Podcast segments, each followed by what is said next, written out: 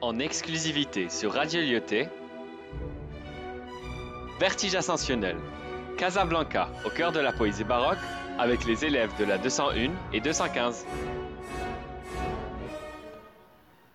Étourdi par l'illusion que crée ce géant, menant vers le haut, vers le bas, comme mission.